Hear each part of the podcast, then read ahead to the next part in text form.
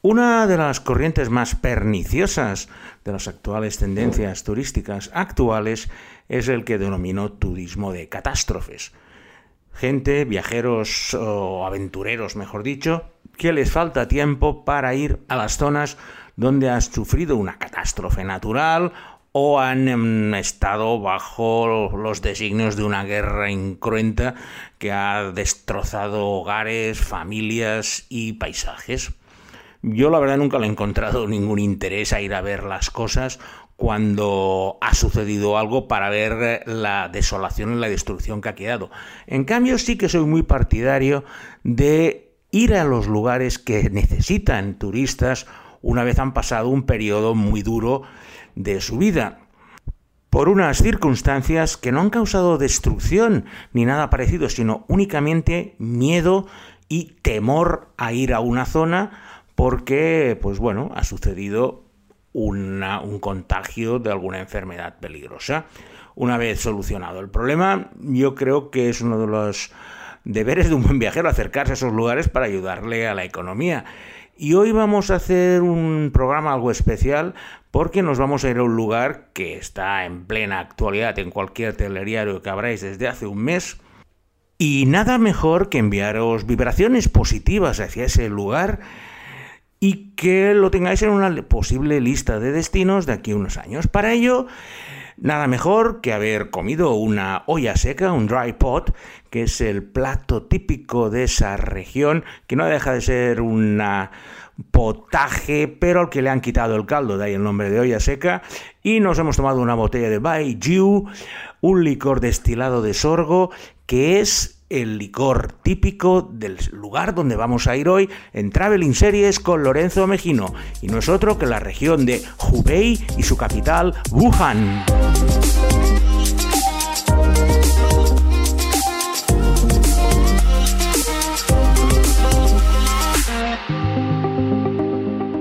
La provincia de Hubei y su capital Wuhan eran absolutamente desconocidas para casi todo el mundo hasta que hace apenas un mes la irrupción del coronavirus, ahora bautizado como COVID-19, ha desatado todas las alarmas por la facilidad de contagio que tiene y los peligros que pueden tener para muchas personas. No soy epidemiólogo, no soy especialista en enfermedades, con lo cual me voy a abstener de opinar sobre el virus. Las autoridades ya se encargarán de hacer las cuarentenas y las cosas que tengan que hacer.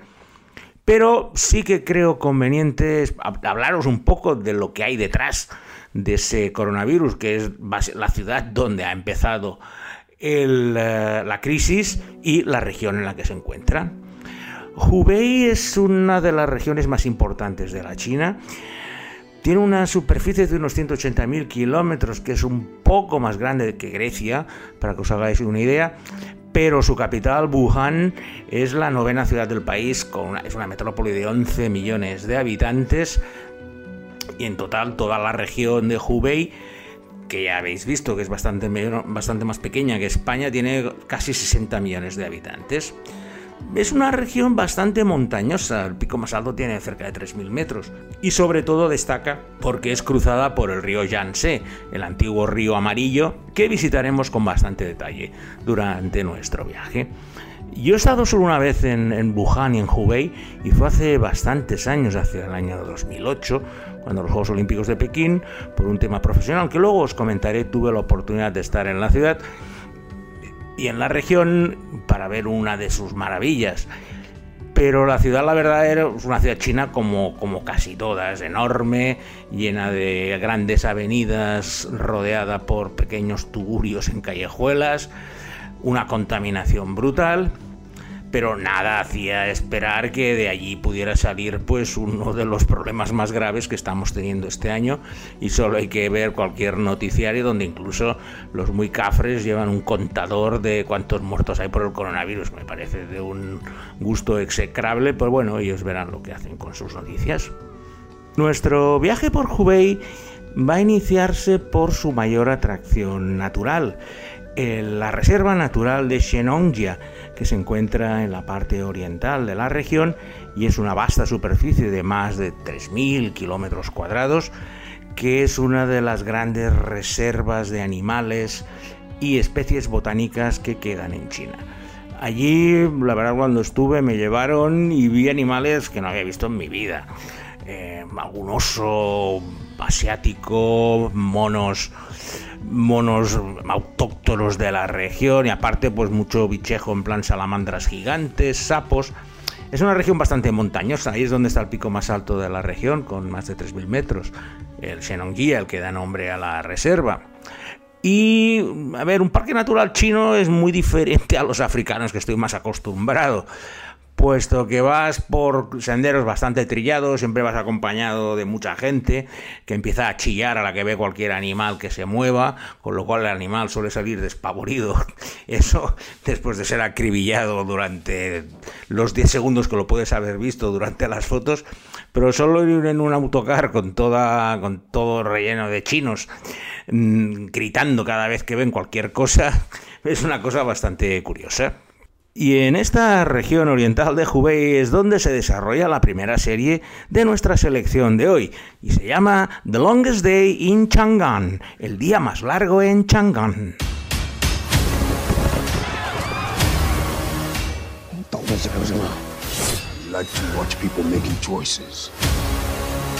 在我办公室上，如果没有任何线索，哪个王八蛋也救不了长安。这小静，你是明智的人，千 选错。该你了。我的确不能免你死罪。李毕今日只想保长安，证明给我看。你骗我，张小静也可以。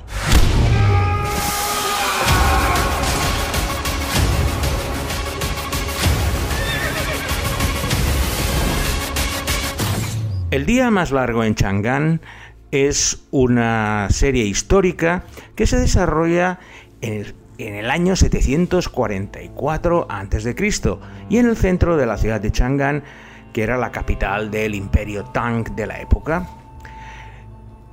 La serie se desarrolla en 24 horas y es la historia de un complot que quieren hacer unos infiltrados de un reino de Asia Central que quieren derrocar al emperador vigente, un personaje bastante anciano que ya está pensando en designar a su sucesor. En esa lucha por la sucesión del emperador tenemos el que sería su consejero principal y el príncipe como los dos antagonistas Ambos juegan a los papeles del villano, el, consejero del emperador, y el bueno, el príncipe heredero. El problema es que eh, el príncipe heredero se percata de ese complot para derrocar a su padre, el emperador, con la quiescencia de, del ladino consejero del emperador y solo tiene 24 horas para evitar que el complot surta efecto.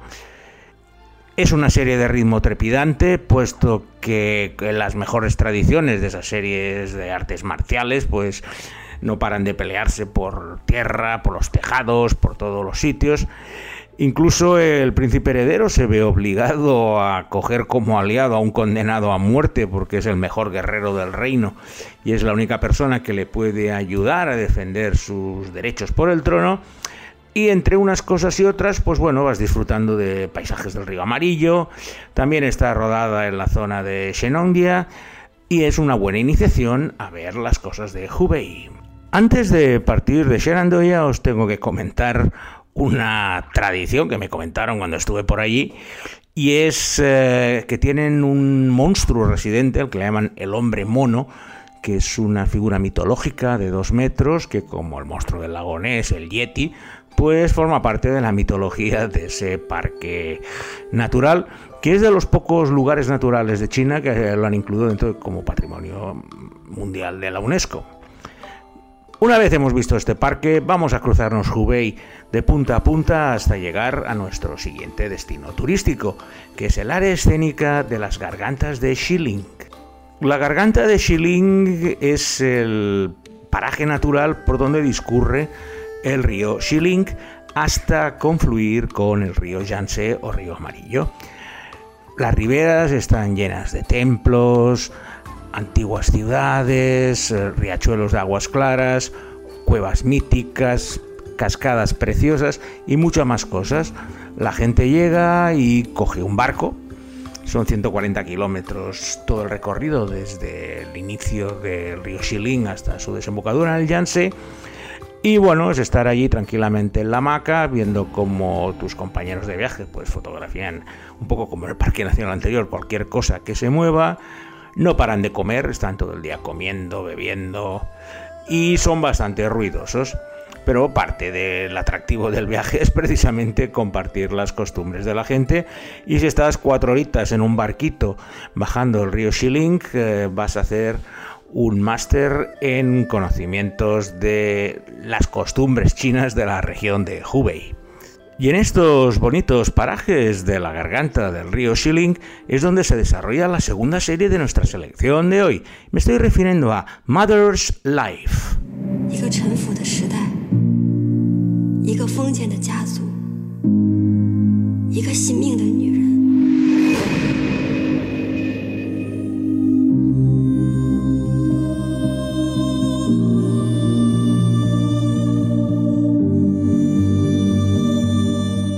Mother's Life es la historia de Liu Jingnian, una mujer que las ha pasado canutas en su vida en su juventud, eh, la gente de su aldea intentaron matarla para hacer una ceremonia de sacrificio a un dragón endiosado a un dios del río, pero al final eh, Liu se pudo salvar.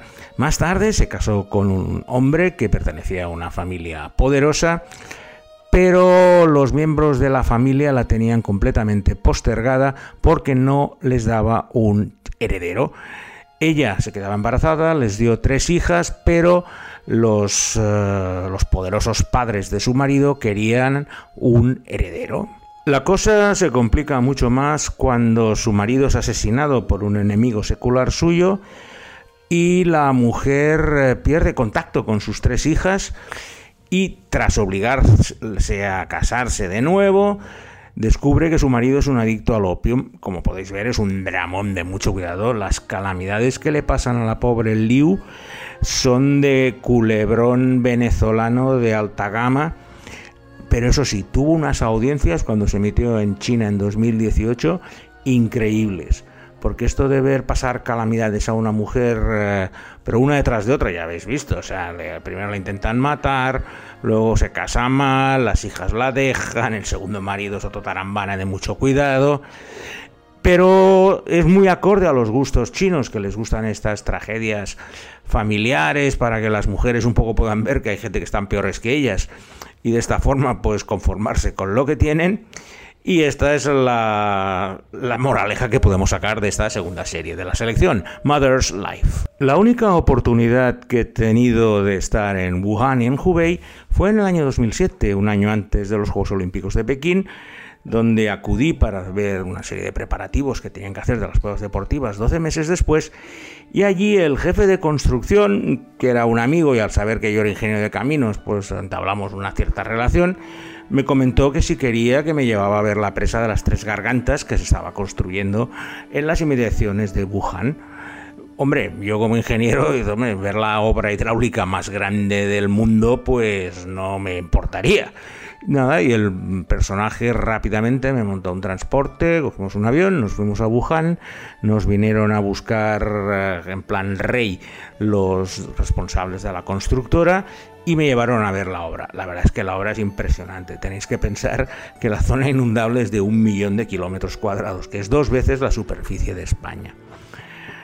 Hubo, tuvo muchos problemas ambientales porque tuvieron que desplazar a muchísimas personas de las aldeas que estaban tocando al río Amarillo, inundaron eh, vastas extensiones de cultivos, de terreno, muchas especies sufrieron, muchos animales endémicos sufrieron, pero el partido había decidido que aquel tenía que ser el pantano más grande para proporcionar agua a todas las ciudades costeras y en especial a la industria que estaba empezando a todo el boom que subsiste en la actualidad.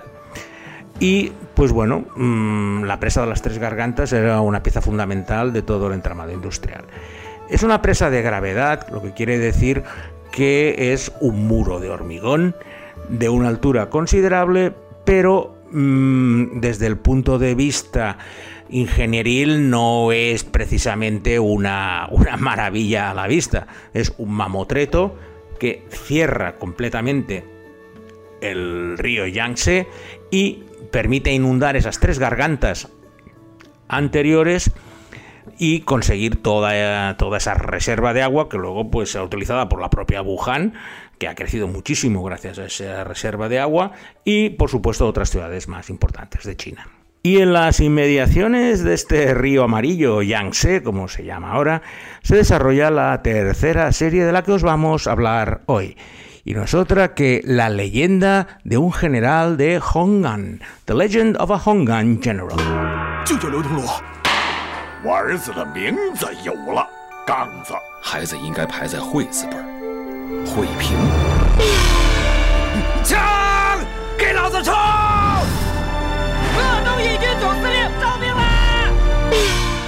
The Legend of a Hongan General se basa en una leyenda local de una pequeña población que se llama Hongan y que tiene la extraña distinción de ser la ciudad donde ha habido más generales del ejército rojo chino de todas las ciudades chinas. Concretamente, casi 300 generales nacieron en Hongan.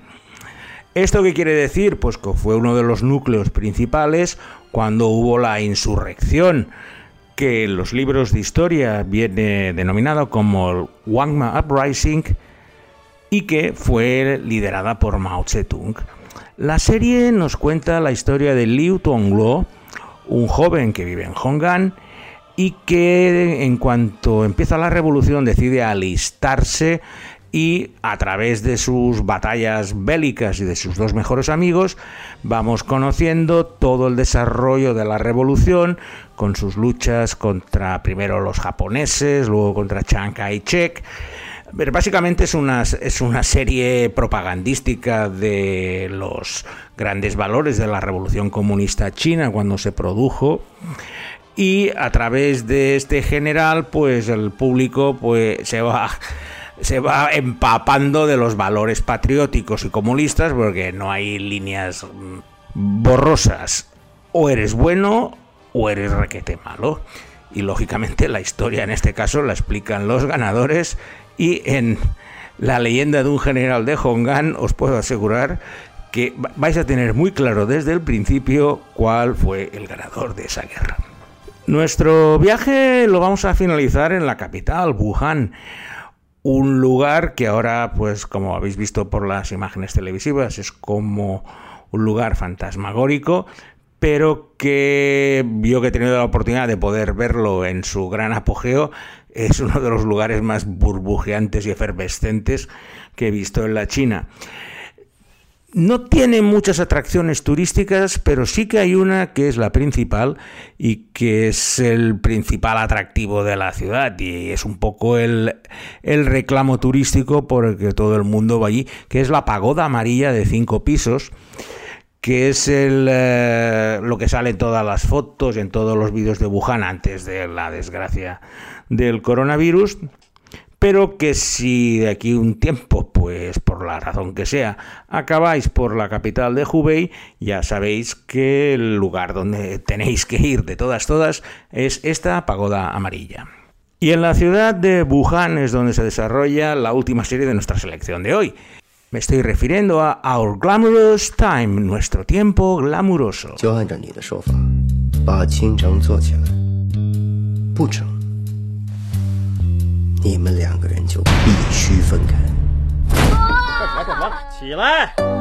Nuestro tiempo glamuroso, Our Glamorous Time, es un drama romántico. La historia empieza cuando Li Sheng, un soldado que se ha visto obligado a tomar las riendas de la empresa familiar que está a punto de quebrar, conoce a Lin Qian, una trabajadora independiente y muy capaz que acaba de graduarse y tiene muchos problemas para empezar su propia empresa.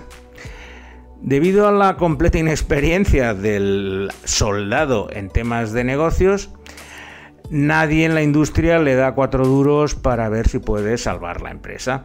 Ya os podéis imaginar que con la ayuda de la chica, Lin Qian, empiezan a trabajar conjuntamente, empiezan a salvar la empresa y posteriormente, como no podía ser de otra manera, acaban enamorándose. Todo eso en la ciudad de Wuhan, una de las cosas que más suele salir es también un puente muy largo que existe en el río Yangtze que une las dos orillas y es uno de los pocos puentes que existen, puesto que la mayoría de las conexiones entre ambos lados del río suele ser pues, por barcos porque a lo mejor la distancia puede ser casi de un kilómetro y eso desde el punto de vista de puente es complicado y aparte tenéis que tener en cuenta que la navegación es muy importante, con lo cual los barcos tienen que pasar sin obstáculos y los puentes son pocos y no muy concretos. Our Glamorous Time es la serie que mejor describe lo que es la ciudad de Wuhan y también es una buena oportunidad para conocer un drama romántico de los de manual. Tuvo también un éxito enorme en China y mm, por lo menos te va a dar una idea de lo que era Wuhan antes de, bueno, de cómo está ahora. Y con esta selección vamos a finalizar nuestro Traveling Series un poco especial de hoy. Eh, me ha parecido ver a Alberto Laya con una mascarilla seleccionando las series de hoy, aparte probando su mandarín, que no creo que sea una de sus virtudes. Pero bueno, le había dicho que íbamos a hacer algo diferente y hemos cumplido. No es para que vayáis a Wuhan en un, eh, en un periodo próximo, pero por lo menos tener un conocimiento que vaya más allá del alarmismo social que estamos viviendo ahora, porque ahí hay gente que vive, hay cosas que pasan y cuando toda esta alarma, esperemos que sea pronto, baje, pues eh, no deja de ser un destino con mucho interés, más que nada por el tema de la presa de las tres gargantas, incluso su parque nacional. Y nada más, dando las gracias de nuevo a Alberto Laya, nos despedimos hasta la semana que viene en Traveling Series con Lorenzo Mejino.